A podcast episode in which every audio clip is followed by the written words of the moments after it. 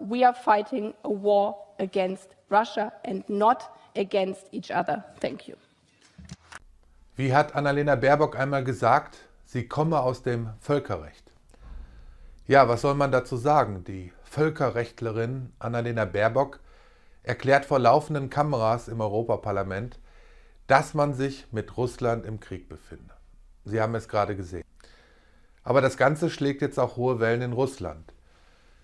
Und man berichtet, die Sprecherin des russischen Außenministeriums, Maria Sacharowa, hat heute eine Erklärung des deutschen Botschafters in Moskau zu der Aussage von Baerbock gefordert. Ja, ich weiß nicht, ob der Botschafter schon geantwortet hat, aber das Auswärtige Amt hat nach der Aussage von Baerbock klargestellt, dass Deutschland natürlich keine Konfliktpartei sei.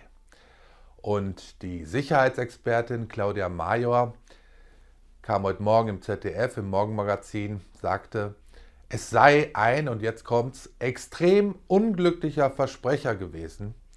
Und ja, dieser Versprecher wird nun von der russischen Staatspropaganda ausgeschlachtet. Das muss man sich mal vorstellen.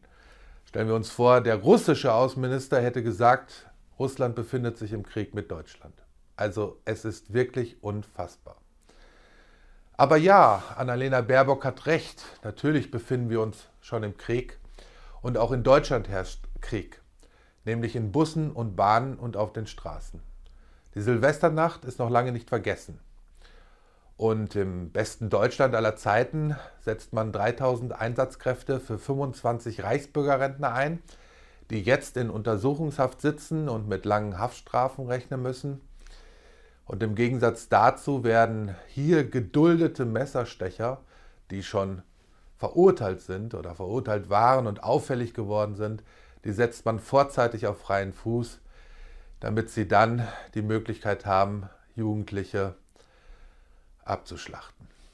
Man kann es nicht anders sagen. Gut, also zurück zu Annalena Baerbock. Sie hat also durchaus recht, das hat der wissenschaftliche Dienst des Bundestages auch bestätigt dass wir uns im Krieg mit Russland befinden. Und ich habe Ihnen in diesem Video einmal aufgeschlüsselt, über wie viel Kriegsgerät beide Kriegsparteien verfügen. Und ja, was die Lieferung der NATO-Panzer an die Ukraine im Gesamtbild bedeutet. Bleiben Sie dran.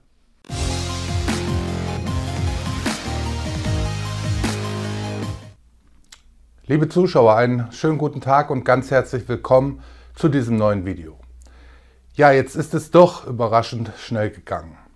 Da wurde erst nach der Konferenz der NATO in Rammstein bekannt gegeben, dass vorerst keine Kampfpanzer in die Ukraine geliefert werden. Und dann dauerte es nur zwei Tage, bis verkündet wurde, dass Deutschland nun doch 14 Leopard 2 in die Ukraine schickt und zudem noch weitere 66 Kampfpanzer von den anderen Mitgliedstaaten der NATO geliefert werden sollen. Ja, und 31 Abrams-Panzer, die von den USA kommen. Ja, und das wird von der einen oder anderen Zeitung als großer Erfolg von Olaf Scholz gefeiert. Und ja, bemerkenswert ist da durchaus die Rolle, die Olaf Scholz hier als Bundeskanzler einnimmt. Er scheint zu Beginn immer den Bremser spielen zu müssen um dann kurze Zeit später eine schnelle Rolle rückwärts hinzulegen. Ja, und so ist es fast schon ein Kontraindikator, wenn er die Lieferung von Kampfjets und Soldaten ins Kriegsgebiet ausschließt. Ja, über diesen Punkt wird jetzt auch schon gesprochen und ich denke, dass auch die anlaufende Diskussion darüber wieder mal nur eine mediale Vorbereitung ist, um die Bevölkerung jetzt schon auf eine weitere Eskalation vorzubereiten. Was soll man sagen, außer dass die Lage jetzt völlig eskalieren kann und wir jetzt vielleicht gerade den Beginn des Dritten Weltkriegs erleben. Das ist meiner Meinung nach nicht ausgeschlossen. Ja, es muss nicht unbedingt passieren, aber wenn man die Geschichte anschaut, auch zum Beispiel die Entwicklung im Vorfeld des Ersten Weltkrieges, kann man diesen Worst Case nicht mehr gänzlich ausschließen. Ich musste in letzter Zeit tatsächlich sehr viel an meinen verstorbenen Vater denken. Er war 1918 geboren, hatte den Zweiten Weltkrieg als junger Mann miterlebt. Und ja, er hat mir mal erzählt, dass wenn man öffentlich ein halbes Jahr vor Ausbruch des Zweiten Weltkrieges gesagt hätte, dass sechs Monate später dieser Weltkrieg beginnt, ja, da sagt er, hätte jeder einen für verrückt erklärt und ja, man wäre in einer Zwangsjacke abgeholt worden. Man muss da wirklich in der Zeit einmal zurückgehen und sich vorstellen, was sich seit Ende 2019 alles verändert hat und ja, wie man sich auch selbst verändert hat und was alles möglich geworden ist. Nun gut, schauen wir jetzt einmal, was denn die Lieferung der 14 Leopard 2 und den anderen 66 NATO-Panzern, was das für eine Rolle im Gesamtbild spielt. Ich habe hier einmal für Sie die Daten zusammengetragen und zwar kommen die von der Website Global Firepower. Und können Sie mal draufgehen, globalfirepower.com und ja, habe hier diese Statistiken erstellt. Und ja, fangen wir mal an bei dem Vergleich der Militärfahrzeuge von Russland und der Ukraine. Ja, da haben wir bei den Kampfpanzern 12.420 Stück auf Seite der Russen und ja, nur 2.596 auf Seiten der Ukraine. Da kommen jetzt diese 80 dazu. Ja, bei den gepanzerten Fahrzeugen sieht es nicht ganz so schlimm aus. Da haben wir 30.122 auf russischer Seite und 12.303 bei den Ukrainern. Ja, und Sie sehen die anderen Zahlen bei der selbstfahrenden Artillerie, bei der geschleppten Artillerie, also den Anhängern und den selbstfahrenden Raketenwerfern.